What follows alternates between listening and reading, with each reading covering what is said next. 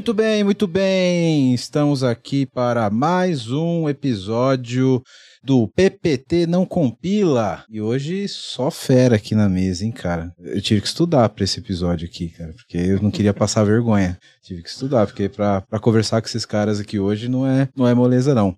Hoje a gente vai falar aqui sobre Open Finance, Open Banking e outras tecnologias financeiras aqui. E para falar com esses caras, para conversar com, sobre esse assunto aqui, chamei esses caras que são cada um extremamente competente na área que trabalham e, e tem uma larga experiência aqui no mercado financeiro, na área de tecnologia apresentar essa mesa fantástica aqui. Primeiro, o cara que já participou comigo aqui de um podcast uma vez foi a primeira, né, Melfi? Foi, foi a primeira. Foi a primeira. Agora já, já tem mais experiência no, no podcast, cara. Yes. Rogério Melfi. O Melfi, ele é head de Open Finance na TechBan, né, Rogério? É isso aí. aí cuido lá da, da gerência, né? Só um gerente lá de Open Finance. Show, muito bom. E quem não conhece a TechBan, a TechBan é aquela empresa que salva a galera na madrugada aí que precisa sacar dinheiro, né? Do caixa vermelho, né, Melfi? É isso aí, a empresa que administra lá os ATMs, os caixas eletrônicos aí. Show de bola. Então, um gigante aqui de, de mercado financeiro, né? Que vai trocar uma ideia aqui com a gente sobre ah, essa nova onda aí de Open Finance e Open Banking. E para continuar esse papo aqui também, outro grande parceiro meu, de muitos anos aqui já, Rafael Marins. Rafael, ele é gerente de produto na Red Hat da área de Finance global, né? Para serviços financeiros. Serviços financeiros, muito bem. Então, ninguém melhor para falar aqui de tecnologia e mercado financeiro, Open Finance, Open Banking, da Tecniqueira aqui, que a gente vai entrar também um pouco na Tecniqueira, né? Vamos, Vamos falar sim. um pouco aqui da parte de implementação. E o nosso terceiro componente da mesa aqui, que está na mesa virtual, mas não poderia deixar de falar sobre esse assunto aqui com a gente. Bruno Baiano Campos, tá remoto aqui, CTO da Clever. Dá um oi pra galera aí, Baiano. Fala, pessoal. O velho Baiano aqui, né? Baiano tá realmente na Bahia. E aí dessa vez teve que ser remoto, teve jeito. Um prazer estar tá aí. Muito obrigado pelo convite mais uma vez. Só fera, realmente.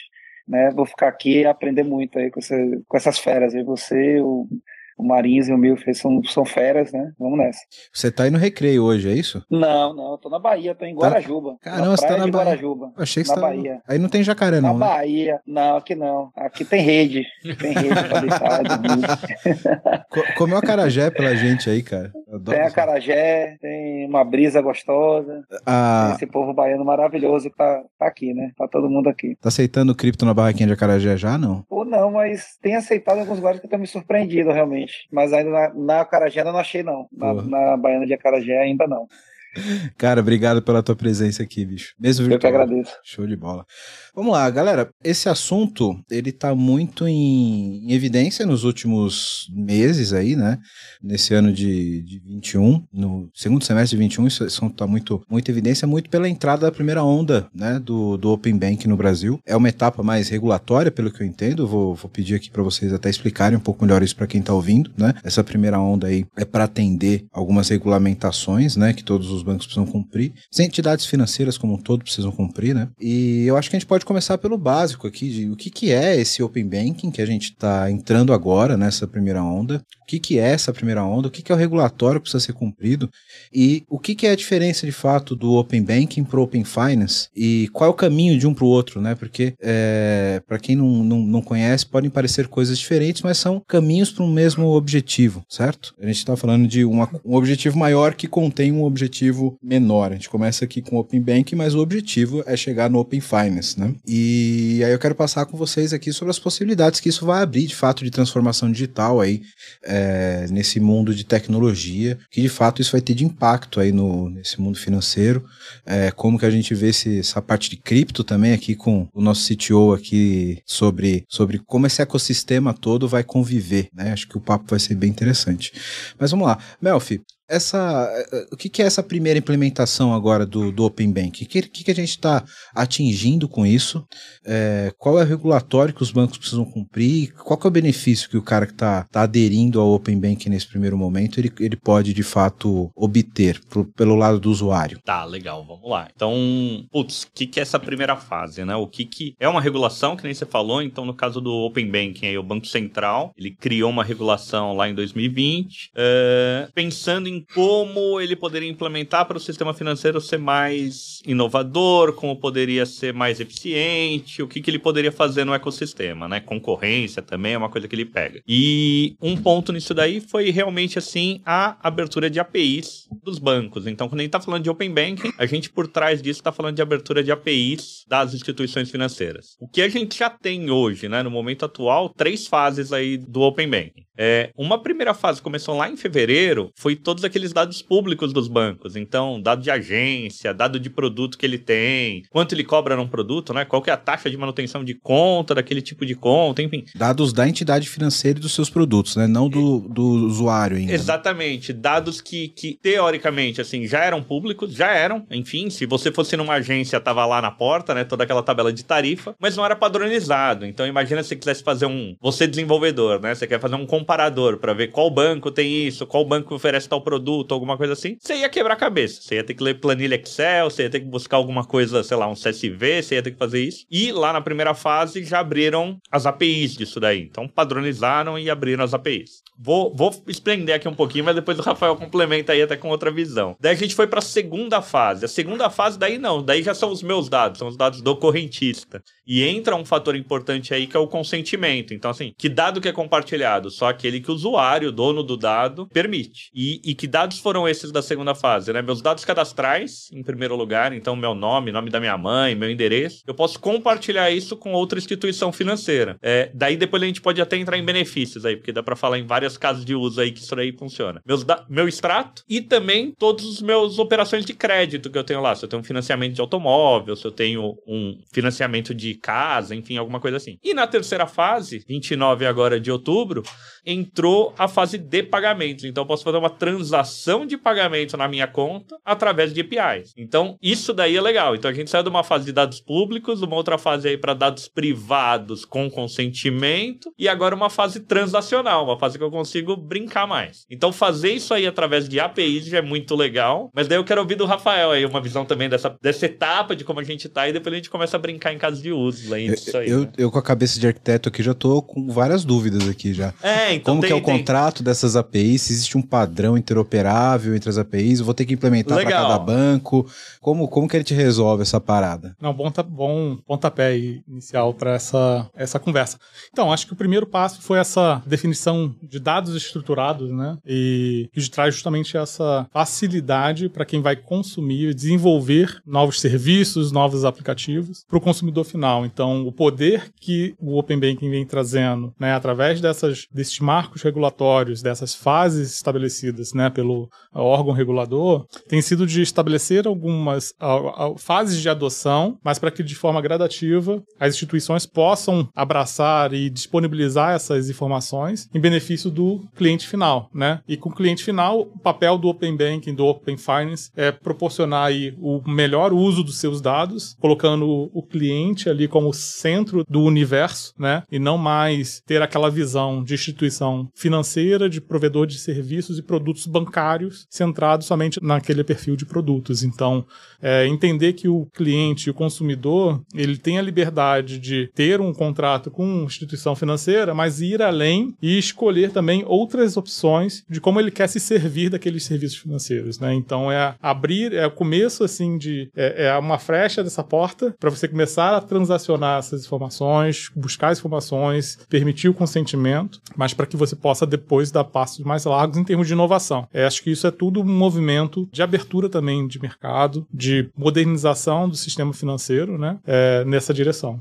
Eu acho isso muito bacana porque sempre foi um mundo que foi que tecnologicamente era extremamente blindado, né? Se você falar que 10 anos atrás você ia acessar os teus dados bancários através de uma API, as pessoas iam te chamar de, de louco, né? Isso é, isso é muito louco. E, e, quem assistiu aqui, tem acompanhado os nossos episódios, deve ter acompanhado. Quem não assistiu, volta lá no feed alguns episódios atrás e acompanha a, as, os três episódios que a gente fez com a Clever sobre o mundo de, de blockchain e de cripto. E aí, né, Baiano, até pedindo para você fazer um comentário aqui.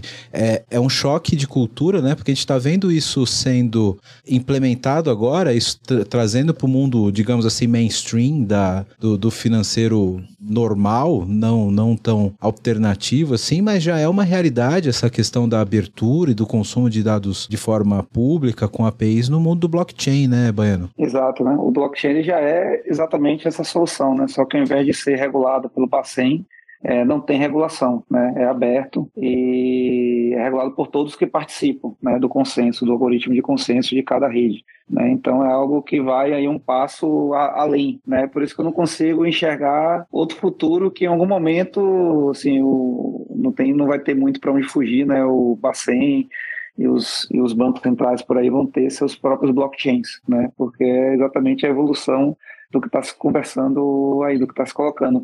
Eu até coloquei uma dúvida aí no grupo, que é assim, é, hoje, é uma dúvida mesmo, para aproveitar aí essa presença aí desses mestres aí, é, hoje essas APIs, né, elas são padronizadas. A gente até tem um projeto aqui, né, de um bank, né, de um, um bank que é, é, tem um misto aí de serviços cripto e serviços bancários, já usando o Open Bank, né, nesse caso. É, nesse caso, todas as APIs, né, eu já conheço algumas lá, é, elas são padronizadas. Essa padronização é feita pelo Bacen, realmente? É uma dúvida, tá? Não, não é. Aí que foi legal. Não assim, é. ó, o que, que aconteceu? O regulador, eu acho que muito inteligente, ele viu que ele não era a pessoa ideal para padronizar todas essas APIs. Ele tinha duas opções. Ou ele deixava para cada instituição criar a API que fosse, daí o Banco Vermelho ia criar um padrão, o Banco Laranja outro. E o deve que se lasque para implementar em todos. Isso, deve que se lasque que ou alguém ia criar alguma camada intermediária que conectasse em todos, etc. Ou ele falava, tem que ser padronizado. Quem cuida da padronização do Open Banking é, um, é uma autorregulação. Então, são as instituições financeiras, através das associações, enfim, mas é colaborador, deve de banco, que está lá criando um padrão para todos os bancos. E isso gera um trabalhão, porque daí um banco é de uma maneira, outro que é isso, enfim, até que daí eles entram lá no padrão e, e fazem.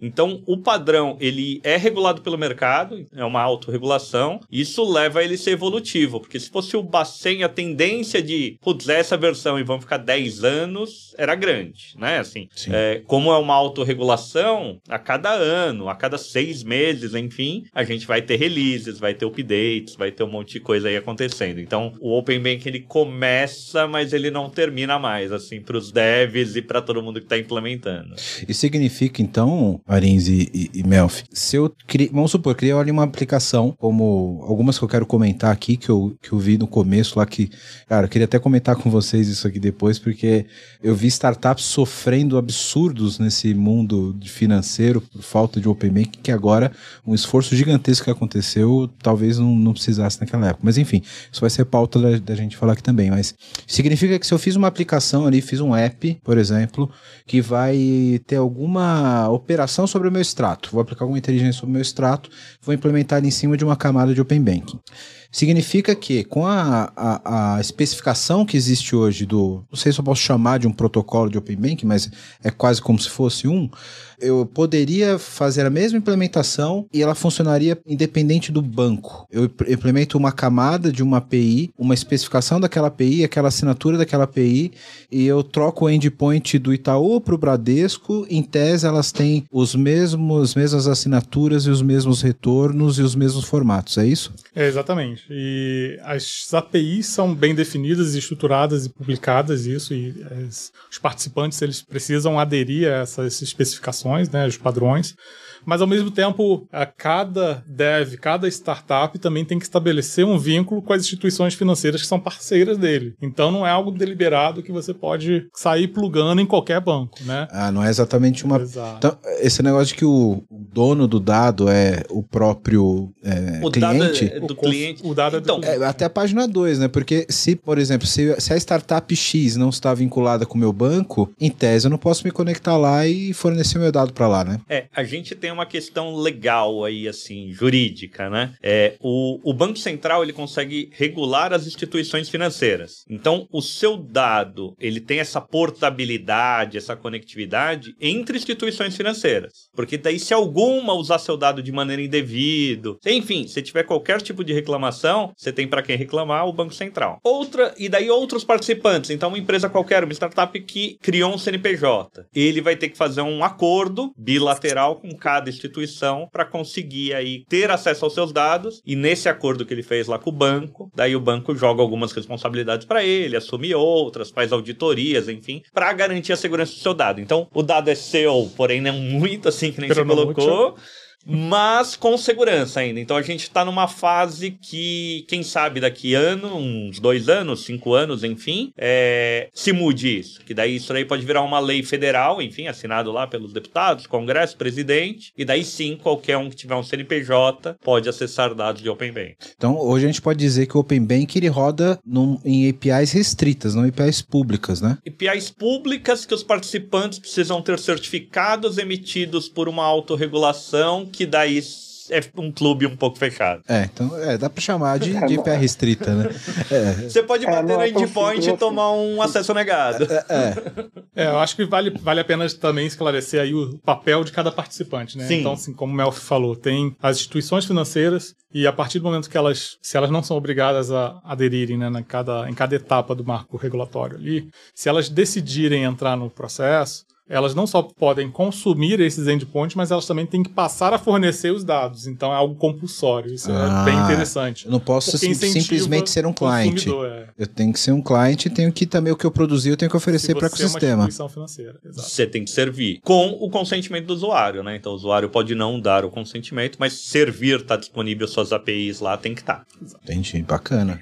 Eu, eu, vou ser meio assim, eu vou ser aquele evangelista tá, de blockchain, mas é porque tudo que vocês estão falando me mas leva. Eu, eu, eu trouxe jeito, você né? aqui, aqui Baiano, era para isso mesmo, não espero é. nada menos que isso, cara. É, mas não tem jeito, cara. Vocês estão falando de dados da pessoa, né? Aí você imagina se esses dados estão no blockchain, beleza, pode ser, quem for o dono desse blockchain pode ser público, pode ser um blockchain privado no sentido de ser, por exemplo, do Bacen, vamos pensar dessa forma. Mas estou falando da tecnologia em si. Né? Hoje, pensando na tecnologia que a gente usa dos criptos, é público. Né? Os blockchains são públicos. Né? E você de verdade é dono dos seus dados. Né? E você de verdade diz para quem que você quer fornecer os dados ou não. Né? Para quem já usou assim, uma crypto wallet, entende o que eu estou falando.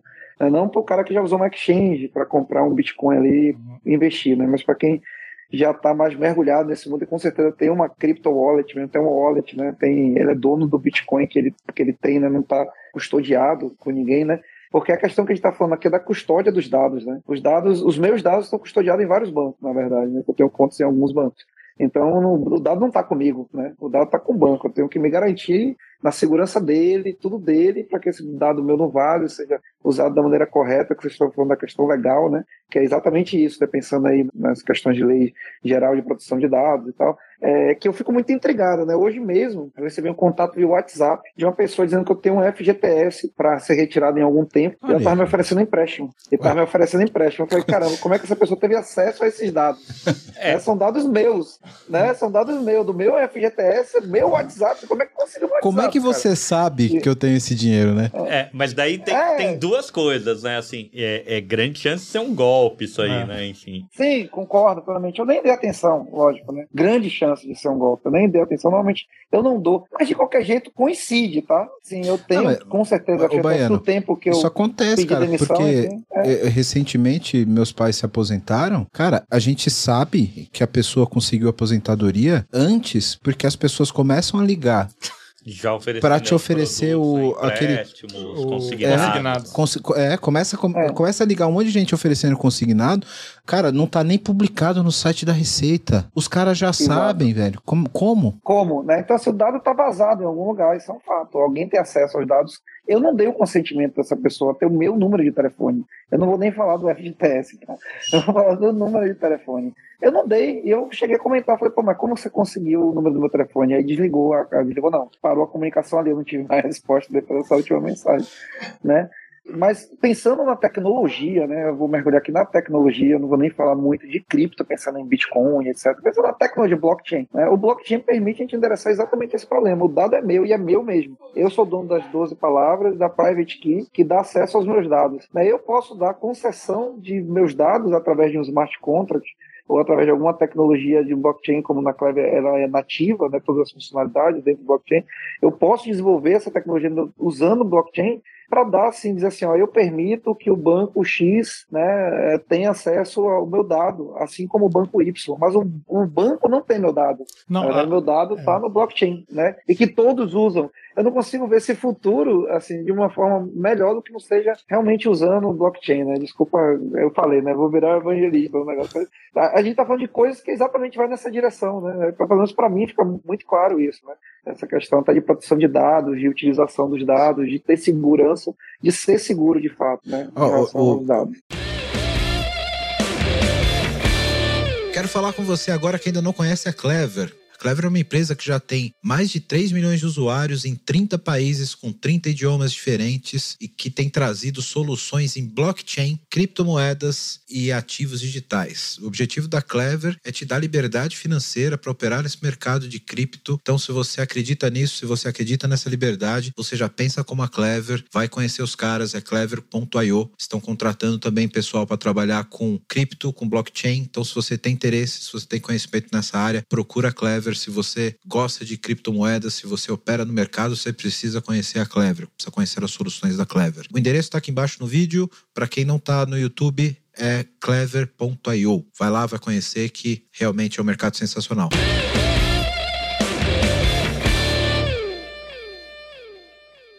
Não sei se o, se o Marins ia perguntar algo nessa linha, mas é, eu, eu vejo como coisas complementares, né, mano? Eu acho que eu poderia ter, por exemplo, as câmeras de Open Banking com essas APIs sim, públicas sim. rodando por trás um mecanismo de blockchain, como você colocou, né? Não, é, a gente está falando a mesma coisa, não sei se eu não me expressei bem. É, você falou o que, eu, o que eu quis falar. Obrigado. É, eu acho que é um, um acho que é um processo é. aí de, de convergência, né, Baiano? É, Isso. Pro, pro que lá na frente pode vir se tornar, aí depende de vários fatores, né, regulatórios e não regulatórios aí, de fatores de mercado também, mas sim, de sim. personal data, data, store, né, que é justamente esse conceito e a aplicação onde pode se aplicar aí o, o, o blockchain para isso.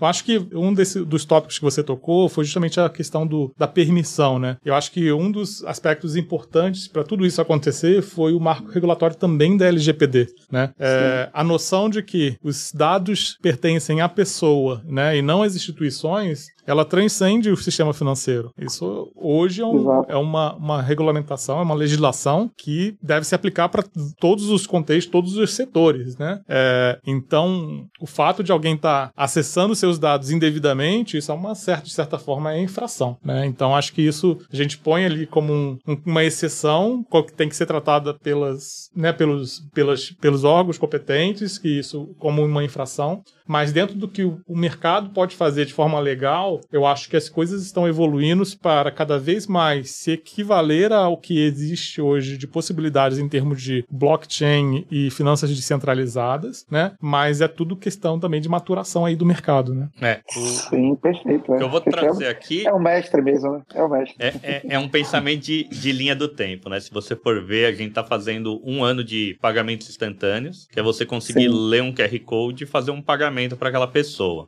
É, e, e, daí você vai falar, pô, mas com, com cripto eu consigo fazer isso. Mas beleza, agora a gente tem isso também no sistema tradicional. Daí agora a gente está abrindo os dados de uma maneira que o banco se torna mais conectado e mais programável. Ainda é um sistema centralizado, né? Então, assim, é, é distribuído no sentido de você ter várias instituições, mas centralizado naquela instituição que eu confio, né? Assim, que eu confio ou que eu escolhi em algum momento é, a gente caminha para mais dois, três anos, enfim, ou talvez até antes, para é, moedas digitais emitidas por bancos centrais, então que são os CBDCs. E daí sim você vai ter o Banco Central ou alguma entidade distribuindo criptos e esse mundo conectado. Então isso aí é um, um avanço regulatório, assim, é, é a passos, enfim, é, até é rápido se você for pensar, que a gente vai ter. Então a gente vai chegar lá juntando tudo isso aí num blockchain ou alguma outra tecnologia distribuída de dados, enfim, mas com escala, com segurança, com distribuição,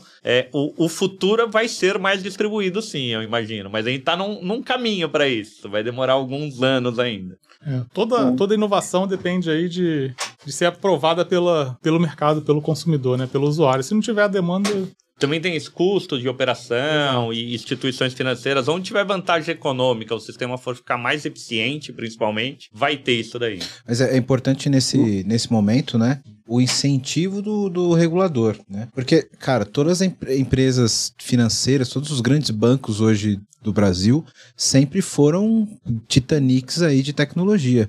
Isso poderia ter acontecido espontaneamente pelo mercado, mas começou a rolar de fato porque precisa ter uma liderança do regulador para que isso aconteça, né, meu filho? Cara, e isso eu acho um barato. Foi, foi legal você comentar isso, é uma coisa que eu sempre falo assim, que a inovação, que queira ou não queira, isso aí para mim é uma grande inovação, tá vindo do regulador, do cara isso é burocrático, louco, né? do é. cara que, sei lá, aquela visão, não, não falando mal, mas do governo, do cara que tem funcionário público, tudo aquilo que, que grande parte fala mal. E a iniciativa privada não viu isso como uma vantagem competitiva lá atrás, enfim, não teve um banco, teve, né, assim, teve bancos médios aí, até citar, o banco original foi um começou a encabeçar essa coisa de open banking e tudo mais, mas não teve um movimento do mercado de todo mundo sair e, e pilotar uma coisa dessa, né, então assim, o regulador tá fazendo coisas coisas interessantes. E daí a gente vai depois entrar em Open Finance, que a gente vai falar de outro regulador no mercado de seguros, que é a SUSEP também encabeçando isso daí. Então, o governo está fazendo um papel importante que, no meu ponto de vista, a iniciativa privada devia encabeçar. Verdade. É, é, eu... Verdade. Eu, eu confessar que o negócio, eu tive uma reunião, né? Que é, nesse caso, até o, outro dia eu estava até falando sobre isso, né? Nesse caso, não é nem o governo, eu diria, né? Eu diria que é o Estado, né? Porque é algo que é o que é o que está sempre lá. Isso, o Bacen, ele, ele atravessa governos, né? É, não é um político, não é uma agenda de um político, é, é uma agenda que está acontecendo. É, é, uma agenda de Estado, de fato, como o Baiano falou. De Estado, é, é. É o Estado, né? O Estado, eu sou muito orgulhoso, né? Do Estado brasileiro. A gente é muito eficiente, muita coisa, né? Quando a gente fala do nosso Estado, né? Principalmente quando você viaja por aí e compara com, com outros países. E é interessante esse movimento, super interessante. Eu tinha uma visão, é, é mais aqui um momento agora meio que chope aí mesmo, né? Um chope que está aí na, na, mesa. Eu tive uma reunião com eles, né, com o Bacen, quando a gente foi, é, enfim, ter toda a documentação tudo certinho que a gente precisa para ter uma exchange rodando no Brasil, né, para a gente ter tudo certinho. E eu fiquei impressionado com o nível de maturidade que eles têm sobre criptomoedas e sobre o que está acontecendo no mundo. Isso, assim, eu tinha uma visão realmente, pô, esse cara sei lá, eles estão lá, são os dinossauros, sabe? Aquele preconceito mesmo. É, um, né? é isso, é uma visão todos, que a gente tem. É. To, é, to, todos nós temos algum preconceito, né? Não tem jeito, né? A gente tem que ter algum conceito mas, antecipado é, de, a, de alguma coisa. Que, Eu tinha, né? Que circula no mundo de, de tecnologia no Brasil e, e ver essas pessoas trabalhando, atuando, cara, assim, são pessoas muito competentes que, que Sim, conseguem manter exato. conversas de alto nível, muito acima do que a gente está, às vezes, é capaz de, de manter, né? Em termos de conhecimento profundo profundidade do assunto, é, que realmente são, é, acho que, o motivo de, de orgulho aí para o que a gente tem, né, contado com relação ao Estado. Mas são, de certa forma, são inovações que estão sendo promovidas por um agente, né, é, colo vamos colocar assim, que talvez seja um ator não, não esperado, né, é, de uma cena que, que a, gente, gente não esperava que de onde viesse isso, né. Exato. Eu, eu, eu tenho mais contato com... Porque, no fundo, o que a gente está falando aqui é de uma forma de interoperar os dados, né. É. Como que eu troco esses dados? Eu, eu, tenho uma experiência maior por trabalhar na área de saúde, né, na área de tecnologia ligada à saúde, e um, uma iniciativa que é semelhante ao Open Bank, mas para troca de dados clínicos, uhum. né? E a gente vai gravar ainda um episódio para falar disso, da aplicação disso, etc.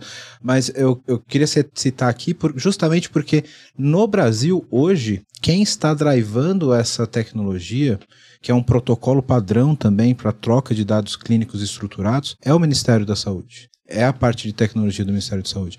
Hoje, os dados clínicos sobre diagnóstico de Covid, etc., são trocados já a partir desse protocolo, que é o protocolo FIRE HL7, não sei se você conhece. Não conheço. Ele, ele é, é, é, o equivalente, não é a mesma coisa, mas é o equivalente a um Open Bank, Open Finance, só que para dados clínicos. E isso é drivado também pelo regulador, que a gente tem essa, esse preconceito, como o Baiano falou, de que é o cara que vai ser conservador, que vai, não vai drivar a inovação, etc etc. E que, cara, no fundo, a gente tem que esperar, é isso desses caras, que são os caras que regulam que tem que orquestrar o ecossistema. E essa padronização, ela é essencial para que você faça de fato uma orquestração e você mantenha um ecossistema, né? Porque normalmente a gente atribui isso à iniciativa privada, mas a iniciativa privada tem objetivos que são muito mais individuais, né, para a companhia, etc. Quem tem que pensar no objetivo de ecossistema, de manter isso plural, é de fato o regulador, né? É, então, é que é assim, ó, vamos, vamos jogar uma uma visão um pouco dos Estados Unidos, né? Assim, ou, ou mesmo assim, ó, o banco ele pode ter, pelo menos assim, falar: eu não sou capaz de construir o melhor internet banking. Então o que, que eu vou fazer? Eu vou fazer qualquer coisa aqui, vou disponibilizar minhas APIs e alguém vai fazer um internet banking muito legal. Eu não vou fazer um mobile banking, mas eu vou disponibilizar minhas APIs e vai ter. Nos Estados Unidos, o movimento de abertura de APIs do sistema financeiro foi assim: o banco pegando e falando, cara, tá aqui minhas APIs, liga no seu RP, tá aqui minhas APIs, liga. E, e daí é um movimento não regulado lá por iniciativa, por concorrência. Ah, aquelas APIs são melhores do que as outras, então vou para lá, vou fazer aqui. Então, é, é, uma empresa um dia pode decidir abrir conta ou não num banco porque ele tem APIs ou não. É, é seria um diferencial competitivo. E daí aqui não, a gente tem que um, um regulador aí... colocar isso daí, assim. Mas ó, fazendo advogado do diabo aqui, muito, por muito tempo, o melhor internet bank, o melhor internet phone foi instrumento de marketing para atrair cliente no Brasil. Exatamente. Então isso a galera fala, pô, eu vou abrir mão disso agora, porque aí, imagina, é, eu tô me colocando no sapato do cara do banco lá, tá? Que é o cara que tem investimento de milhões e, o cara tem a massa de cliente, ele faz todo o trabalho sujo de gestão do ativo e beleza, eu vou dar a cara do meu banco, a cara do, do frente com o usuário para uma startup que tem lá meia dúzia de galera com cabelo verde e fazendo um design bacana. Então tende a ter uma resistência muito grande. E, e aí é onde eu acho que tem que entrar o regulador para incentivar, sabe, meu? Porque senão o cara, como a gente tem instituições financeiras que são muito grandes, muito poderosas, o cara vai querer atender o cara de ponta a ponta. Eu vou fazer o, vou fazer o internet banking, vou fazer o internet phone, eu vou fazer tudo e o cara não vai sair do meu cercadinho. Eu vou resolver a vida desse cara. Como foi a, o, o, que os bancos pensaram a vida inteira, hoje, né? Até hoje. É, né? E como que eles faziam, tinham que fazer antes, né? Se você fosse uma, montasse um negócio, quisesse fornecer essa facilidade para o usuário de ter um gerenciador financeiro pessoal que você pudesse acessar sua conta, né? Ou você pudesse concentrar no mesmo aplicativo, no mesmo serviço, duas contas bancárias. Você, esse fornecedor, esse provedor de serviço, ele tinha que criar os mecanismos dele de integração com cada instituição. Tinha que dar os pulos dele, né? Que eu, eu quero o, falar disso o que, aqui. O que se fala de screen, é. screen scrapping, né? Que é você ficar Isso, lendo às nossa. vezes uma tela de um gerenciador financeiro, capturando a senha do usuário, que é algo indevido. Mais é. inseguro pra Inseguro, né? Armazenando isso de uma uma maneira que, às vezes, é, isso também não é, talvez, aí aprovado pela, pela regulamentação, pelas questões de compliance, né? Você manter as senhas de, de usuários para você poder manter aquele serviço funcionando. Então, é, de que maneira que isso reflete na vida do usuário e na vida também de, da possibilidade de você gerar inovação, né? É, e aí você começa a abrir a oportunidade para que esse, esse tipo de, de serviço, esse tipo de facilidade para o usuário final, ele comece a acontecer de forma mais espontânea, né? Porque a partir do momento que você tem a, a, disponibilidade da informação, do acesso e do conhecimento, é que você começa a permitir que novas ideias comecem a, a, a surgir. Né? Exato. Né? E, e, aí o, o, grande, a grande mudança de mindset do mercado é isso é bom para todo mundo. E, e as, eu acho que agora as entidades financeiras começaram a entender isso. Porque até então existia um objetivo de tornar a convivência de duas contas, como você deu exemplo, Marins, ruim, porque aí o cara ia brigar para quem dava o melhor serviço para manter as duas sobre o mesmo banco. O, o, objetivo sempre foi esse, porra, ter uma conta no Itaú e no Bradesco é ruim, eu não consigo gerenciar as duas. Eu vou ter que manter as duas no banco só. E aí ficava a briga para quem mantinha as duas contas.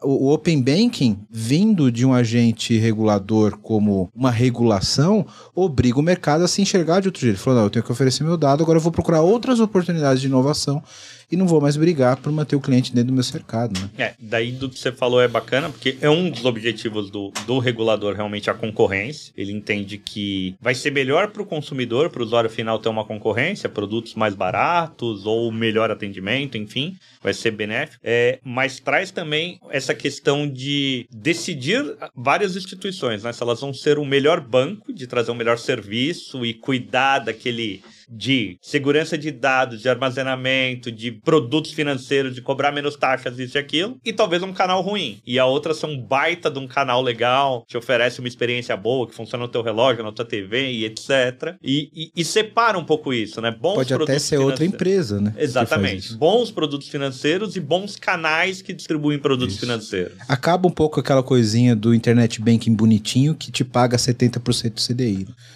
Agora. A coisa fica diferente agora, né? E, Fica... e- e quem faz isso há muito tempo, né? O Twitter. Então, assim, putz, eu tenho boas APIs e tenho uma rede social. Se acessa através do app oficial ou não, não é problema meu. Exato. Usa É, aí qualquer aplicativo. Exatamente. Puta Vamos exemplo. crescer. É, Então ele, ele quis ser um lugar que tem usuários e conteúdo. Então é, o banco vai ter que tomar essa decisão de ser um lugar que tem um CDB bom, tem, enfim, empréstimo bom e etc. Ou que tem uma experiência bacana. Ou os dois, daí tem alguns que vão nesse desafio, né?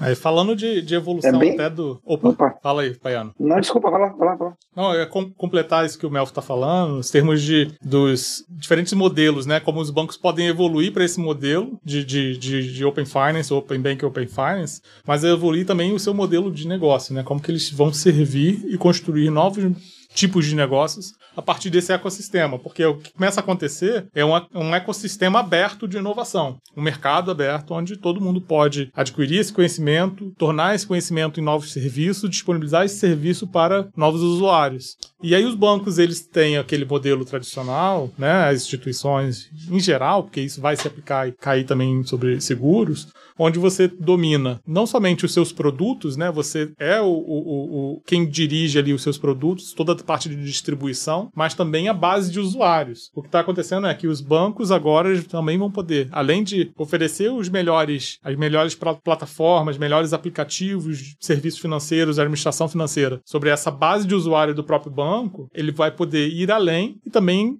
oferecer esses mesmos serviços para usuários de outros bancos. E quem sabe aquilo pode fazer sentido para esses usuários, né? Então, torna esse o, o- modelo em termos da dinâmica de mercado muito mais complexo, né? E entre- entrelaçado. É, então, você pode manter a tua base de usuário, mas você pode começar a adquirir novos, novos usuários de fora do seu banco, de sua instituição e também começar a construir novos produtos a partir de composição de, de produtos e serviços de terceiros, criar novos produtos, criar novas ofertas. Então, esse, isso tende a uma modernização que vai evoluindo no mercado em vários estágios, né? Para modelo de Banking as a Service, Banking as a Platform, e, e aí a gente pode falar de Open Finance extrapolando para o conceito de Open Insurance, né? Mas também, quando a gente olha para o que vem acontecendo ao redor do mundo, na Austrália, toda a parte de regulamentação, ela se iniciou e, e tende a abranger muito além de finance, muito além de, de setor financeiro e de seguros, né? De bancos e seguros. Ele extrapola, para o setor de transporte, setor de vários setores da economia, porque a visão é muito mais holística. Então, quando a gente começa a perceber o poder dos dados na mão do usuário, o potencial disso a longo prazo é enorme. Então, se a gente começar a analisar isso, fazer um paralelo com iniciativas que estão acontecendo na área de saúde, iniciativas que estão acontecendo na área de governo eletrônico e smart cities, é, toda essa convergência é onde começa você ver a penetração de serviços financeiros de forma cada vez mais transparente e invisível, eu acho que para o usuário final, e isso agregado. Então, assim, por que, que eu preciso continuar pagando boleto todo mês, tendo que agendar, e eu não posso fazer uma transação já com uma escola dos meus filhos, que isso já esteja é, é, sendo agendado de forma interativa ou eu podendo aprovar isso na- no toque do celular, né? Tem aqui, já contratei esse serviço, mas eu vou autorizar, depende da minha escolha, depende do, do modelo que o, que o fornecedor quer te ofertar, entendeu? É, eu acho que essa variedade, essa flexibilidade de, de, de, de ofertas é que vai é, agregar bastante também no, no futuro aí do setor. A gente está caminhando aí para o open world, E- e- mas isso é uma coisa que eu quero voltar no final.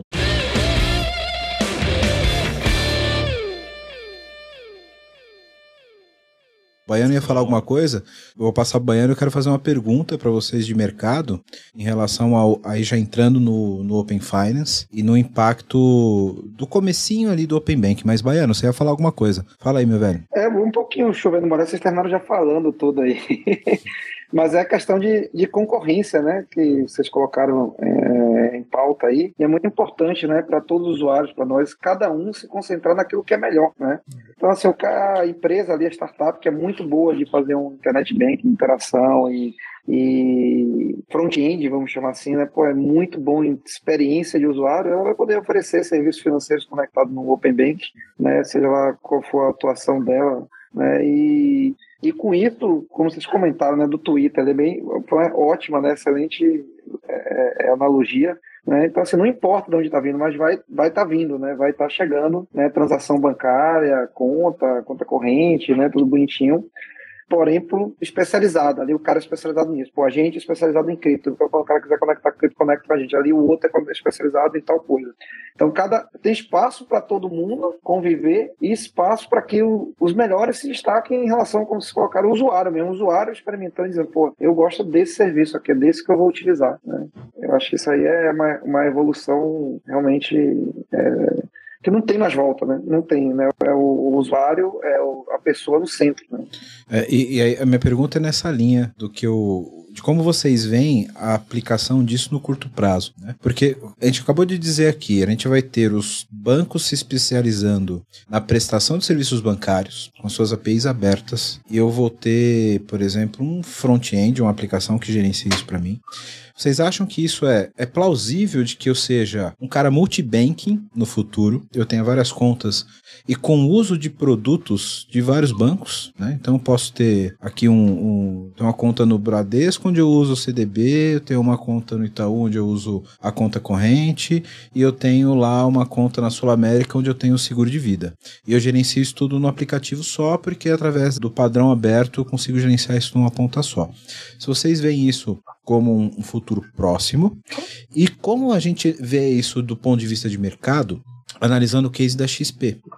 A XP, quando era tudo mato, não tinha API aberta nem porra nenhuma, os caras começaram a criar um marketplace onde eles vendiam produtos de, de vários bancos, mesmo sem essas APIs. Isso deve ter dado um trabalho artesanal do cara de implementar um marketplace como esse, né? É, onde você podia, naquele momento, sem o Open Banking e o Open Finance, ser cliente de vários bancos, de vários produtos dentro da plataforma dos caras.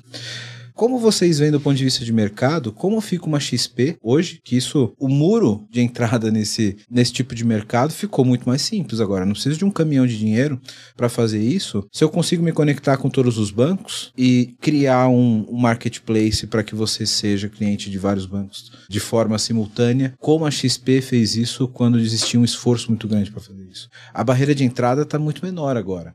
Como a gente vai ver a transformação desse mercado? E aí já entrando no Open Finance Finance com esses outros produtos? Open Finance é só Open Banking mais seguros? Tem investimento? O que mais tem nisso? Qual é a barreira de entrada para o cara que está montando uma startup, tem dois dev, um arquiteto, o cara bota ali as APIs, ele consegue botar um app no ar. Esse cara pode ser a nova XP? É, meu.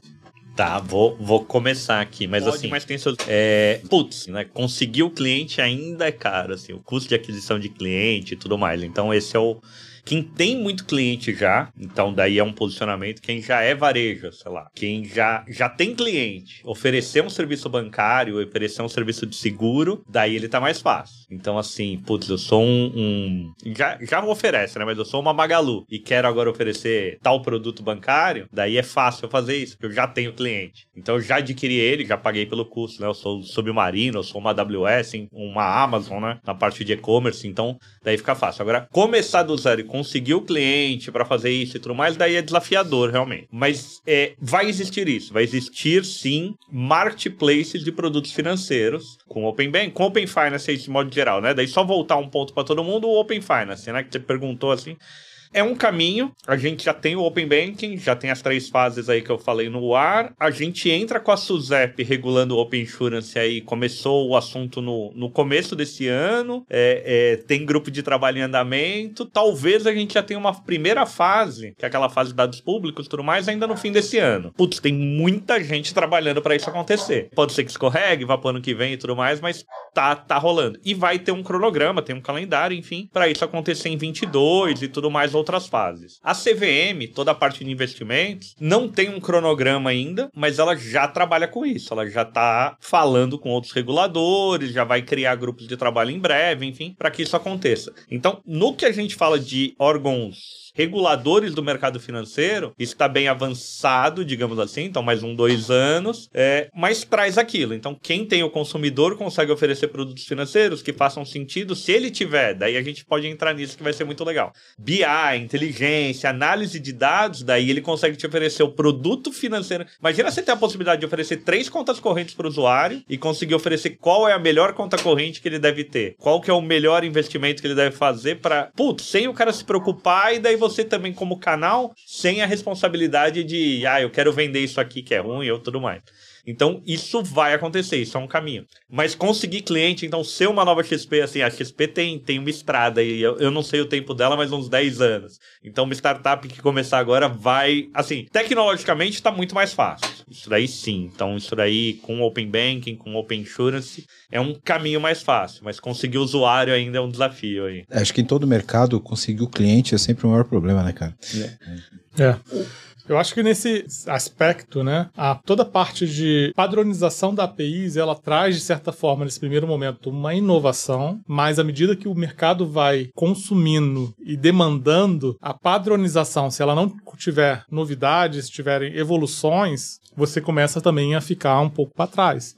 E onde entra uma oportunidade, é, abro até a questão aqui para discussão com o grupo. É, o, o Open Banking, em termos de framework, né, de governança e de estrutura de trabalho para questões de segurança, gestão de consentimento, é algo muito interessante que foi disponibilizado dentro desse contexto. Mas as inovações, onde é que tem o espaço também para inovação de cada instituição financeira, dela pescar uma nova ideia, transformar aquilo em um novo serviço, mas poder utilizar o mesmo arcabouço, o mesmo framework de segurança, usuário. Isso ainda são coisas sem respostas, né? Aonde existe espaço para evolução do mercado, para chegar nesse nível de consumo e de demanda, né? Para o que hoje é disponibilizado em termos de padronização, mas como é que eu também vou evoluir nesse mercado? Depois está em passos futuros, em termos de entra, entrada de serviços de seguro, iniciação de serviços de seguro, entrada de serviços de corretoras, né? De mercados capitais e vários outros serviços financeiros podem ser não tão visíveis para o consumidor final, mas fazem muito sentido também para o cliente corporativo. Né? Quanto tempo a troca de dados para o cliente corporativo ficou restrita aos padrões do KNAB?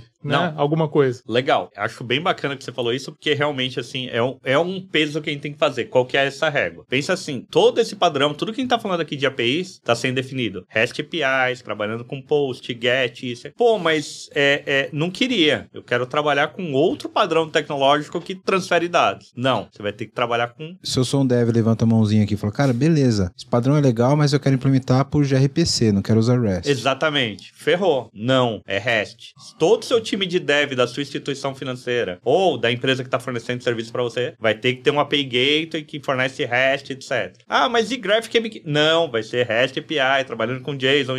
Então, assim, um padrão, ele é bom num primeiro momento, até acelera, de certo, toda a adoção, etc. Mas ele limita. É, é, quantos e quantos padrões a gente não tem? Sei lá, putz, padrão da tomada. E daí eu quero ter um dispositivo diferente, que tem uma tomada padrão USB. Até que chega um momento que o padrão não suporta mais, você tem que atualizar o padrão. Se a gente demorar, se a gente tiver um padrão travado que dure 3 anos, 5 anos, putz, ele trava o mercado. Então precisa ser um padrão tem extremamente vivo, né? vivo, vivo é. ou flexível o suficiente para evoluir. Que hoje, sendo aí sendo, sendo franco aqui com vocês, eu acho que estamos num nível de tecnologia padrão mercado. A gente não tá não começa defasado, pelo menos. Não tão ruim, né? sim, concordo, ruim. concordo. Claro, poderíamos ter um GraphQL para poder eu diminuir o payload dos dados do, do da conta corrente para otimizar meu aplicativo? Poderia, mas ok, não, nem, nem tanto a, a Jetson, nem tanto a Flintstones, né? É, é, é consolidado, é uma tecnologia de 10 anos, mas enfim. Sim, é, é, é estável. É, é isso.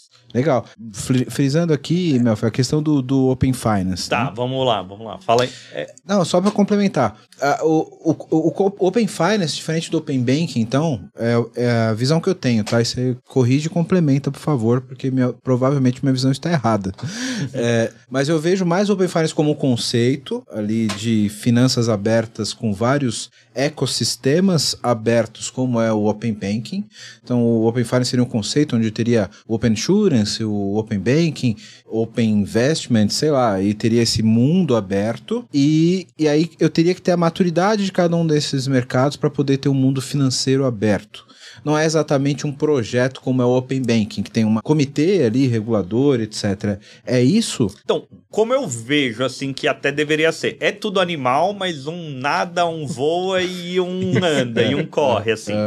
É. Mas tende, é, é, assim, ó. Hoje a gente tem em andamento dois grandes projetos aí, que é o Open Banking, que tá correndo, vai, e, e o, o, Open Insurance, que tá voando. É, mas é, eles se falam. Então, eles estão se conversando, conselhos, entidades, o próprio regulador. Existe uma grande vontade de ser uma coisa só. E daí, quando isso aí se virar uma coisa só, um Open Finance, entra um pouco, o Rafael pode complementar, é no Open Tudo. Porque daí a gente tá falando de dados de serviços de energia que eu consumo, é, enfim, daí traz outros exemplos aí, mas é, é, a gente tende a ter um Open Finance de é, pode ser três reguladores, mas todos se conversando e todos os grupos de trabalho, para daí entrar numa coisa muito maior de todos os dados que eu tenho e dados de saúde e, e enfim, todo um outro, é, toda uma economia de dados que eu como usuário posso compartilhar. Então eu posso ter permissão de pegar meus dados de, vamos extrapolar para saúde, compartilhar com a farmácia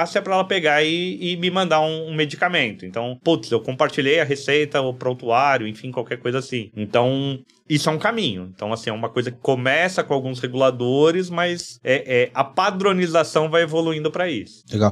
É, essa questão do Open Tudo, do Open meio... World, isso é muito louco, porque é, eu acho que de, isso é, cara, você roubou minha pergunta final do podcast, beleza? Mas eu Não. vou te perdoar.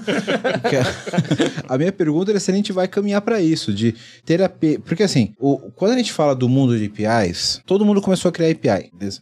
Só que a, a galera começou a, a não considerar o tempo que você tem para consumir uma API, beleza? Então, você expor uma API não significa que o problema está resolvido, porque o cara vai ter que estudar a tua API, fazer um, um desenvolvimento que é tão, o, o, o, ok, não tanto, mas ele tem um, um, um certo grau de desenvolvimento para ser consumido que é equivalente em certa parte a você criar aquela API. E, e isso não se resolve ali. Isso começa a se resolver a partir do momento que você tem algum tipo de padrão em que você implementa para um nicho e aquele nicho tem um padrão e você atende vários, vários segmentos, como é o Open Banking, por exemplo. A gente começa a ter uma sinergia entre coisas da sua vida quando você começa a ter essas padronizações. Então, vamos supor o exemplo que você deu, Marins, de, pô, será que eu não conseguia pagar o boleto da escola do meu filho de uma forma mais simples do que eu ter que escanear através do Open Banking o código de barras todo dia e pagar pagar através do meu aplicativo, se eu tivesse um Open School que me dá as mensalidades via API e eu tivesse um aplicativo de que gerencia a minha vida, talvez isso fosse possível. Mas além disso, também as notas deles e se eles fizeram o dever isso, ou não. E aí, aí isso se escala num, num potencial absurdo. Exato. Inclusive, cara, isso dá um episódio, hein? Isso dá um episódio. eu tenho a opinião de que é, muita gente condiciona hoje, inclusive essas discussões agora de 5G, etc., o avanço do IoT, a latência e 5G, etc. Na minha opinião, o IoT ele não evoluiu ainda por falta de conectividade. Não é simplesmente latência de rede. É, mas, por exemplo, pô, mas beleza, eu vou ter uma geladeira conectada na internet, ela vai saber quando acabou o leite. E daí que ela sabe que é o leite se o mercado não tem uma API para poder fazer a compra então, da Mas isso, isso tem, tem um outro fator que está relacionado ao mercado, que é o seguinte, cara. Pode ser gerado um monte de inovação e, e definido pelo regulador, mas se aquilo não chega também a ser feita a disponibilização não para os principais centros, mas também para toda a população, o negócio acaba se tornando inviável, porque você vai ter uma população incluída dentro do sistema e a outra não. E outra não. E aí você começa a criar sistemas paralelos. Então, eu acho que a questão de, de ser faseado, a questão de ser monitorado isso e desenvolvido com o mercado, numa parceria, não somente ditado de uma, da maneira como isso tem que acontecer, ou esperar que o mercado defina isso, é justamente para promover a competitividade, mas também a inclusão, uma série de outros fatores que são importantes. Eu acho que um, um exemplo de conectividade, de serviço e facilidade que o, foi, teve uma adesão muito forte foi o Pix, né? Sim. É, que está entrando agora numa outra fase de um estágio do terceiro, da terceira fase do Open Banking, um outro estágio que traz uma série de outras facilidades, mas que trouxe aí um caminhão de facilidades para o usuário final que foram, foi enorme, né?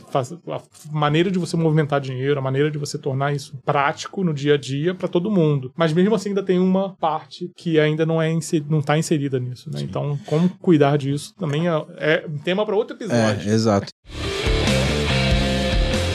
Bom, você que está vendo esse podcast da hora, tá vendo um monte de problema aqui que a gente está colocando, né? E quer uma ajuda aí na sua empresa, faz o seguinte: entra no site aqui da vmbears.io que a gente pode te ajudar. E aproveitando, se você for um profissional da área de tecnologia e tá afim de trabalhar numa empresa legal, um monte de colega gente boa e tecnologia de ponta, manda um e-mail para peoplecare@vmbears.io. Eu quero deixar a pergunta pro Baiano aqui. Como é que a gente vê esses mundos se conectando, Baiano? Porque quando a gente fala aqui do Open Tudo e do Open Finance, onde eu vou ter todas as minhas finanças centralizadas num lugar e abertas, como que você vê a convergência desse mundo cripto que hoje ainda é isolado do resto do mundo financeiro? Eu tenho lá minha conta na XP, onde eu tenho meus investimentos é, convencionais, eu tenho um outro aplicativo ali onde eu tenho um, uma especialização para cripto. Como que você vê essas coisas um dia? Será que um dia eu vou abrir lá o meu um aplicativo único, vou ver o saldo da minha conta corrente, vou ver CDB, vou ver ações e vou ver meu saldo em cripto ali, cara? É, short answer, sim. Você vai, acho que em algum momento isso vai acontecer, né? Você vai ver tudo ali, porque os próprios bancos vão, vão dar suporte, vamos dizer assim, né? É, e o próprio regulador, né, como está sendo colocado também, né? Vai regular e vai suportar, né? É, a tendência, né, é de mainstream, realmente, né? A gente olha, aqui no Brasil ainda a gente ainda olha ainda com, a coisa está tá andando, mas não é, não, não é igual a algum, alguns outros lugares do mundo, né? Mas você nota hoje, por exemplo, quem assistiu o prêmio de Fórmula 1 viu lá um carro do Bitcoin lá, né? Então tá lá, né? As coisas, as pessoas estão vendo que né, tem, tem alguém que patrocinou aquilo, sendo que o Bitcoin não tem um dono, né? Não é uma empresa, né? É até estranho ver isso, né? Mas tem, né? É, a, a, gente tem um, um, cara na nossa comunidade que comprou, é, patrocinou uma placa de uma rodovia nos Estados Unidos e botou a Clever, né? E as pessoas de cripto elas são um pouco mais assim, né? Um pouco mais é uma comunidade, né? É mais funciona num esquema de comunidade, bem parecido com, as comunidades open source, né? É, hoje, né, as pessoas já estão no mercado de cripto desde 2016, 2017, enfim, né? Hoje a gente já nota um outro caminho, né? Um outro caminho que é o mainstream disso, né? Aí você vai nos Estados Unidos, já tem arenas com nome, né, de, de, de é, enfim, etc. Coisa, é, empresas de, de cripto, né? É, a coisa vai, vai ganhando, né? Você já vê celebridades dizendo que parte do salário dele ele quer em cripto, né? Ele não quer em dinheiro, ele quer em cripto né? É, o prefeito de Miami, né? Que é o salário dele em cripto, né? E tem umas, algumas outras personalidades nos Estados Unidos, né? E vieram a público e disseram isso, né? E querem realmente isso, né? Eu desejo isso, né? Para mim seria melhor né, que eu recebesse todo o meu salário em cripto. E, então, naturalmente, a coisa vai, porque é como foi colocado, né, quem manda no final das contas é o usuário, né, é o que o usuário quer, é para onde o mercado vai. Né, é, pode fazer o que for, mas o que o usuário quer é para onde o mercado vai. Né, não tem muito como, como fugir disso. Né, a demanda vai vir das pessoas. Né. Então acho que no futuro vai ter espaço para todos, né? Como assim? Como, como já acontece hoje, né? Hoje você fala aí, você falou de ah, mas é isolado. É mesmo. Você consegue aplicar num ETF, né? Que é um, um índice comprável. Né? Você pode comprar uma posição lá do índice, né? Que é um índice financeiro. Você pode comprar esse ETF e é um ETF baseado em, em cripto, né? Você pode ter, tem um, eu tenho algumas coisas desse tipo, né? Tem o Hashdex lá, se tiver falando certo, também que é um índice também, né? É comprável, uma espécie de ETF, é um fundo de investimento, né? Na verdade, nesse caso aí. É, que tem em todos os grandes bancos está lá disponível. Você pode ir lá, grandes empresas de financeiras pode ir lá, fundo de investimento escolher, escolher lá Hashdex, Hashdex 11, alguma coisa assim né, e é em cripto. Né? Então, o banco ele já oferece né, esse tipo de, de, de serviço é, da maneira como ele conhece. Né? É como um, uma, uma, um investimento, é como é, é, um mercado de investimento. Né? Então, é assim que ele conhece, é assim que ele está oferecendo. Né? Acho que em algum futuro próximo, a gente, como você falou, você vai abrir um app, enfim, seja qual for esse app, e lá você vai ver o seu saldo consolidado, né, de tudo que você tem. Né? E, e, não falta seja muito não, para mim é, é, meses agora, para mim, não é nem anos. É, é isso. Eu, eu adoro o Mel, porque tá... ele, é, ele, é, o cara super entusiasta do bagulho, cara. Não, mas assim, não, a gente é... tem corretoras que já são instituições de pagamento, corretoras exchanges, né, corretoras aí é de, de Bitcoin, de outras criptos, que já já sim, são sim. instituições de pagamento, então elas podem aderir ao Open Banking aí, já aderem, enfim, tem que aderir à terceira fase, mas podem aderir a todas e oferecer isso para o usuário, em, enfim. É, um, na hora. É, que... bom você lembrar, é, desculpe interromper, mas o mercado Bitcoin ia falar disso, é patrocinador do Corinthians, então a gente já vê. É, então, tipo não, não falei o nome, mas ele é. mesmo. É, é, então assim, já existe isso, né? É, não, não tem problema falar ele mesmo, né? E, e já existe, né? Tipo assim, já está próximo. É legal ouvir de você até isso, que. O mercado tá próximo, Bitcoin que patrocina tá o Corinthians, mas a. Clever patrocina o PPT no Compila, que é muito mais legal. É muito mais É, audiência. muito mais legal. Cara, Não, mas, é, mas é o que vocês falaram de, de cliente, gente, é muito real, né? Tipo, no- a gente, isso aqui é um bate-papo mesmo, né? Como o, Sim, sim. o, El- o El sempre coloca, né? Um bate-papo de bar mesmo. Então, assim, o mercado Bitcoin já tem anos na nossa frente, né? Então, eles têm, no Brasil principalmente, um mercado, uma carteira de usuários muito maior que a nossa, né? Só que é interessante porque a gente fez uma estratégia diferente, a gente foi para o mercado global. E no mercado global a gente tem números interessantes, né? A gente tem 3 milhões de usuários no merc- no mercado global, né? como wallet, né? E a gente agrega serviço na wallet e dali, e dali vem a nossa fonte de receita, né? Então, é como eu falo, eu acho que tem espaço para todo mundo, né? Tem espaço para todos, né? É, só se ter boas ideias, realmente tentar entender a necessidade do usuário, né? Para você tentar facilitar a vida dele, né? É o que a gente, por exemplo, como Clever, é o que a gente tenta fazer, né? Tentar levar a cripto de maneira facilitada, que não seja difícil, que ele se sinta seguro também, que seja seguro, etc. etc. Agora, falando de mercado É. global, Baiano, a própria evolução de Open Banking para Open Finance e a interoperabilidade disso com o merca- mercado global é algo ainda para se discutir bastante, né? Porque você, como usuário, você vai ter aqui a facilidade de fazer pagamento no Brasil. Você vai para o Recife, você vai para Florianópolis, você vai para Porto Alegre, Rio Grande do Sul, onde quer que você esteja, você vai conseguir fazer, usar o, o Pix, o- o- os serviços através também do sistema Open Banking dentro do sistema financeiro nacional. Agora, você faz uma viagem ou você está durante um período no exterior, como é que você se beneficia dos mesmos serviços lá fora, né? você falar isso pro Enio, vai falar pra você usar cripto, cara. É isso aí. É, mas não tem, hoje, hoje não tem outro caminho, mas é, é. Hoje não tem outro caminho. É, hoje, o, principal questão aí é o regulatório. É, então, existe. É. E, e também existem as outras discussões paralelo em termos de padronização dessas APIs em nível global, né? Porque cada API, cada país, ou onde também não tem regulamentação, não tem um órgão regulador definindo, né? Como, quem vai definir as APIs, deixa para o próprio mercado definir. Então, não existe uma. Por mais que exista uma interoperabilidade, uma padronização nível do país, né? Nível Nacional. nacional, de não- maneira é, internacional, isso não existe. Cê- e, você nem vai É, ter um mas- órgão como um Bacen mundial, Você né? pode ter um ISO, É. né, pra isso. Um ISO, é. E, e- e daí você pensa na É. possibilidade de você fazer, enfim, cada vez o mundo você tem uma mobilidade maior. Então você acabou de mudar para um outro país, para um outro estado, e tem a possibilidade de pegar o histórico que você tinha naquele banco do teu país, trazer para esse, começar a ter crédito, ter operações, ter tudo, em vez de começar um novo relacionamento do zero. Então assim, tem casos de uso extremamente úteis num compartilhamento de dados internacionais aí, é, para mobilidade das pessoas, para as pessoas, ou refugiado, enfim, né? O cara às vezes não saiu do país dele porque ele quis, ele saiu porque era obrigado e perde todo o histórico financeiro dele. É, cara, o potencial É, mas, aí, é no- mas nesse global enxerga um impedimento enorme aí que é em relação ao, ao mercado financeiro, como ele funciona em cada país mesmo. É muito diferente, né?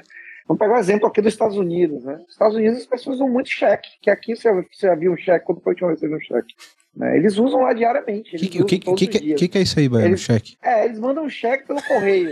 Eles não usam nem correio e nem cheque. Define pra audiência, porque eles É, precisam entender A, assim. a gente tem muito, É. tem muito é, milênio, galera de geração alfa. Explica aí Mas- pra galera o que que é um cheque, cara. Mas, galera, é sério isso. é- é- e tem que explicar mesmo, que outro dia eu fui falar sobre isso, a pessoa me perguntou, mas o que é um... Minha filha, né? Minha filha tem 17 anos, pai, pai, o que é um cheque? Ela nunca viu cheque na vida, ela não sabe o que é isso. É impossível, né? Tipo assim, o cheque, como assim um cheque? Não existe, né? É, Pix, ela só sabe. A Pix, ela sabe o que é. Pix, ela sabe. Ela vive, vive, ela não ganha mesada mais em dinheiro. O dinheiro dela é digital, ela não pede Pix. Papai, me manda um Pix. Aí você É, aí você é man- man- e você manda em cripto ainda, né? Não, Ele é esperto, ele É, manda ela tem pix. cripto e ela tem Pix, mas ela pede Pix, né? Porque ela, Não, ela não. quer pagar ali o. Né? Quer pagar a baladinha que ela vai sair, ela paga em, em Pix mesmo. Ela pede o Pix, né? Próximo- Mas o dinheiro que ela tá guardando próximo pra mês você pega- dela, aí- pega aí um é em cripto. O próximo mês você pega um papel aí e escreve, Assina e ó. fala, ó, isso é um e cheque. fala, vale isso. É, então, um cheque, para quem nunca ouviu falar o que é um cheque, é um cheque, era um papel mesmo, um pedaço de papel, que você escrevia por extenso o valor, que quanto vale aquele cheque, assinava e dava para a pessoa. A pessoa que portava esse cheque com a sua assinatura, lógico, um papel impresso pelo banco, ela poderia ir no, depositar na conta dela, né? Ou é, é, ir no banco e sacar. Né, Nos Estados Unidos as pessoas não vão mais no banco sacar realmente, eles escaneiam pelo celular o cheque e cai na conta corrente da pessoa. Né? Beleza, eles modernizaram o cheque, mas tem cheque ainda, os caras usam, né? Caraca, então, isso- assim, é, é, então como é que como é que você vai botar que cheque? Aí tem que ter cheque, aqui também o histórico vai ter que vir, né? Aqui tem Pix, lá não tem Pix. Enfim, cada mercado é de um jeito e a parte regulatória. né? Nos Estados Unidos a regulação não é federal, como é aqui. Isso. Cada estado, cada estado de todos os estados que tem nos Estados Unidos, que eu não vou falar o número que eu vou errar, mas todos os estados que tem lá, cada estado tem sua própria regulação. A regulação não é federal, como é aqui. Né? E isso a gente vai, vai para a Europa, beleza, a Europa acho que até mais tranquilo, porque a Europa, você olha lá, é europeu, né? É, um, é, um, É, a regulamentação é é, do, é do bloco do é bloco- europeia, é. é. do, é do bloco inteiro. Se você for para Lituânia, Estônia, não importa, é europeu. Né? Suíça, o Luxemburgo, Liechtenstein, não importa o tamanho do país, se é um principado, se é um país gigante, se é a França, é uma regulação única ali. Eu acho mais fácil, né? A gente equiparar as coisas e construir essa API aí, né? Eu acho que vai dar trabalho. O que eu tô querendo dizer é assim, vai dar trabalho. O Mundial vai dar trabalho. É, mas se a E aí, gente- se, se a gente for, se a gente for da Ásia, esquece, né? É Tem, outro tem, mundo, tem, né? tem pedaços, né? Essa, esse, essa composição. Assim, tem a API, que é a forma de comunicação e a estrutura de dados. Tem a parte da identidade, que é outro fator de evolução também, que pode se modernizar e evoluir aí ao longo do tempo. Que é você também ter o papel da identidade digital, né? Se você começa, a verdade. parte do princípio que você começa a ter a identidade digital, Que é um pré-requisito pro, pro mundo aberto, né? facilita as coisas, né? Isso, eu- isso é hoje- uma base. É, porra, a gente não tem uma chave primária única até hoje. Tem É. lugar que é RG, tem, RG, que- tem lugar que é CPF. Então, é, é, né? a, gente, não- a gente não tem uma chave, uma chave É, primária. mais que isso, a gente tem uma necessidade de uma chave mais global, enfim, porque É. a, a gente tá agora no, nesse momento aí, pós-Covid e tudo mais. Vai ter passaporte? Peraí, como é que eu sei que esse cara se vacinou e ele pode entrar nesse É. país? Você mostra um papel, entendeu? Assim, e, e aquele papel naquele país não vale nada, mas eles confiam. É, é, porque daí podemos levar isso para um blockchain ou podemos levar para APIs interoperáveis, enfim, mas tem que ter uma maneira digital, tem que ter uma identidade que prove que realmente eu tenho aqueles dados e quero compartilhar com, aquela, com aquele órgão que vai me receber lá ou não. Né? Sensacional, cara. A gente tá, tem que caminhar aqui pro, pro, pros últimos minutos, cara. Eu poderia ficar aqui mais três copos de cerveja falando com vocês aqui, porque é, é, tá li- literalmente um papo de bar maravilhoso isso daqui. E eu acho que a gente pode fazer uma Tá mesmo. continuação como Open World aí, cara, pra essa parada. Porque, inclusive, eu quero fazer um episódio pra falar de. do- um pouco mais básico pra falar do conceito de APIs, etc. E eu acho que pode ser a continuação aqui. Eu acho que eu que- quero convidar vocês novamente aqui pra gente falar desse potencial, porque aí a gente pode pirar mesmo na parada, de falar, pô, qual o potencial disso pra inovação, pra novos negócios, pra, cara, carro autônomo, com, com, com- como, como, é, como é esse mundo? Vamos praticar um pouco de futurismo aqui, né? Com, com um mundo com- de fato com APIs abertas, com entidades com chaves seguras. E qual o problema que a gente tem de privacidade com essa porra toda? Cara, dá um episódio bacana aqui, hein? É isso aí, você falou rapidinho lá de IoT, falou de carro, agora é isso, é você poder ter o carro autônomo, indo de repente e se abastecendo em algum lugar, e pagando por aquilo, e, e passando num pedágio e também pagando por aquilo, enfim, talvez até trabalhando de Uber e virando autônomo no mesmo, ganhando dinheiro pra você, assim, né? É, exato. Porque, cara, eu, eu, como, como arquiteto, aqui minha cabeça fica, porra, você tem uma API aberta para tudo. Eu tenho identificação de tudo que tá rodando. Eu tenho um IoT mensurando os eventos que estão acontecendo. Cara, com, com microserviço e Kafka, eu automatizo o mundo. Agora, um, um ponto que é, que é bem legal, que, que eu acho que a gente tem que falar, mas é o poder que a gente traz isso pro consumidor de qualquer maneira. Porque, vai, num- numa analogia aqui, se eu posso compartilhar toda a minha preferência de bebidas, tudo que eu bebi no último mês, pro cara na hora que eu cheguei no bar, e é um bar que eu nunca estive, putz, ele pode me oferecer a bebida que eu gosto. Então, é isso que, como cliente, a gente tem que esperar agora do sistema financeiro, que eu possa compartilhar tudo que eu sofri nos últimos dois anos lá, ficando negativo, pagando isso.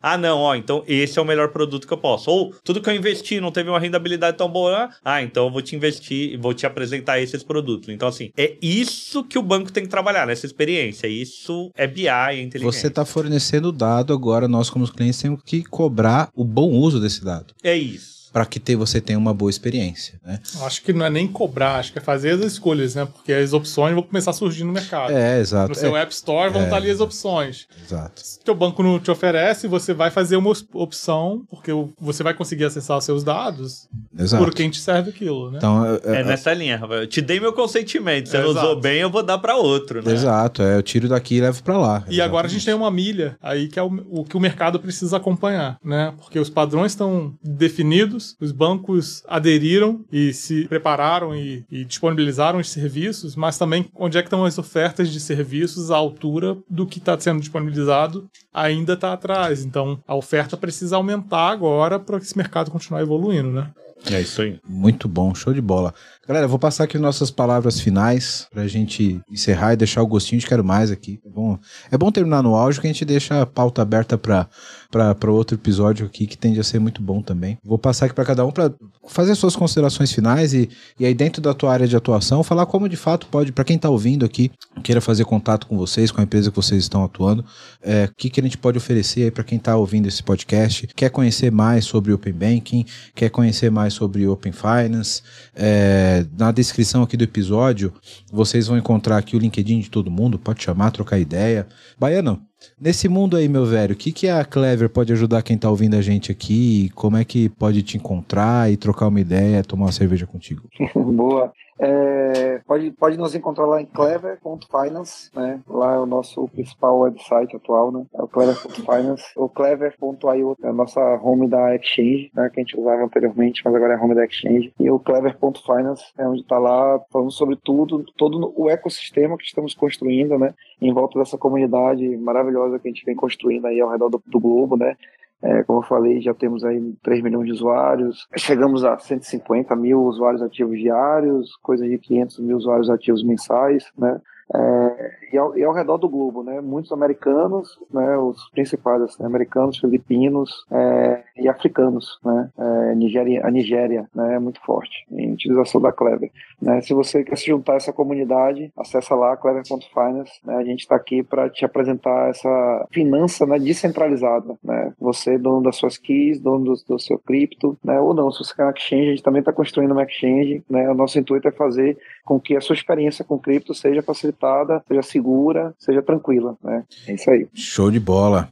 E, Melf, o que, que a gente tem aí de, de novidade que a TecBan tá TecBan ganhou prêmio esses dias, né? Ganhamos, ganhamos o prêmio. Ganharam até. prêmio aí de implementação de, de Open Banking e tal. O que, que, que, a galera pode te procurar aí para para saber mais sobre o mercado? O que, que você pode oferecer para a galera? Ó, como, como TecBan e produto, a gente ajuda bastante as instituições financeiras a entrarem nisso. Então, assim, putz, tem que padronizar as APIs, tem um monte de questão de segurança que a gente nem falou aqui, mas vale também um outro show só para falar disso. Então, putz, toda essa questão de consentimento é importante. Então, assim, o que, que a TecBan criou? Um produto que abstrai tudo isso para a instituição financeira entrar mais fácil. Mas para o público aqui, eu acho principalmente assim, para quem é dev, eu recomendo ir lá no GitHub, procurar Open Banking, vai ter toda a documentação. Então, a documentação do Open Banking, tudo isso que a gente falou, é público. Tem o site do Open Banking, org. Não, não é. É org.br, né? Open Banking Brasil, org.br. E, cara, tem lá todas as instituições participantes. Então, quais bancos estão nessa, toda a documentação, tudo mais. Então, assim, vale a pena os devs pesquisarem mais aqui sobre Open Banking. Quem é PO, escutou a gente, ou enfim, de negócio e nem sabe o que é API, daí tá perdido. Tem que estudar API. Começa do é... lá. Olha aqui no feed, vai ter um episódio sobre API que Isso, a gente vai falar no do próximo, básico. né? Isso, assim, é. vai, é um, um, um, dos próximos vai Isso, ser de API. vai ser sobre API e você vai poder ter o, o, o, básico aqui, porque a gente vai dar um passinho atrás.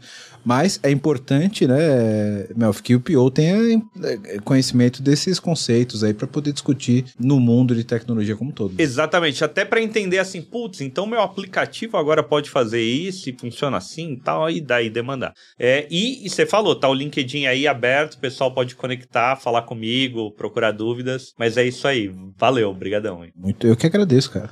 Marins, conta aí um pouco pra gente como que a Red Hat pode ajudar essa galera aí que tá tá nesse mundo de implementação do Open Banking, de Finance como todo. Eu sei que você não trabalha só com Open Banking e Open Finance, mas o, o, mundo de Finance como todo, né? Sim, sem Fala dúvida. um pouco não, aí do teu primeiro, trabalho. agradecer a oportunidade. É um prazer estar aqui é, conversando com vocês. E, e a Red Hat tem, acho que tem um, tem um marco aí no, no, nessa modernização do sistema financeiro que foi o Pix. Red Hat participando do projeto ali de toda a parte de infraestrutura do Pix para tornar isso possível hoje. Isso é, é um, um dos exemplos, acho que isso fala por si só. E dentro do, do contexto, acho que hoje inteiro do mercado, Red Hat é, suportando muitos clientes do setor financeiro a se transformarem, né, saírem do modelo tradicional de instituição verticalizada, indo para o modelo digital, no sentido mais amplo, é, para levar essa experiência para o consumidor, levar essa experiência não somente através do Open Banking, mas através da modernização dos seus canais. E a partir do momento que você tem plataformas que podem funcionar no seu data center e em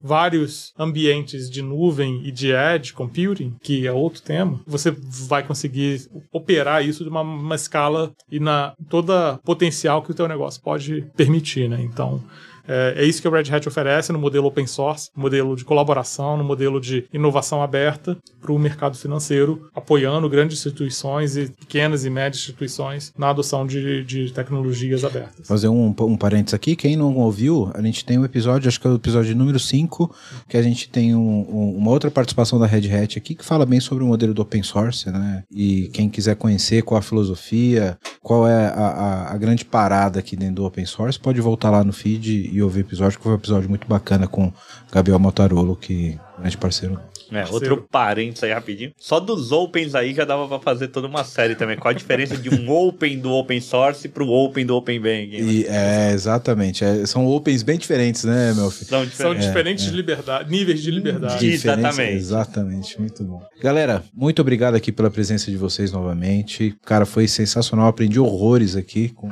essa galera super especializada do, do mercado financeiro, do mercado de open banking.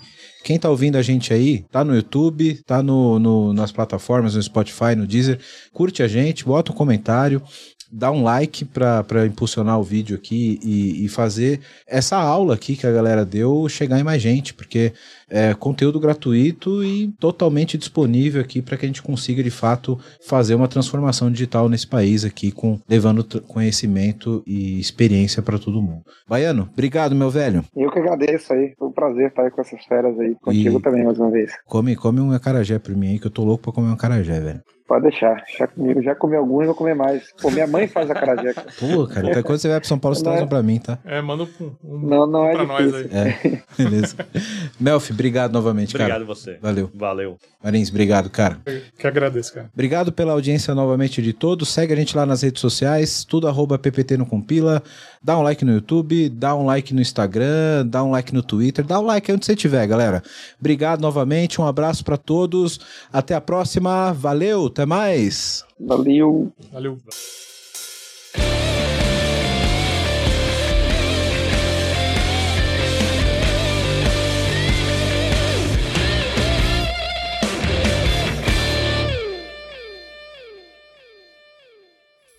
Uma produção, voz e conteúdo.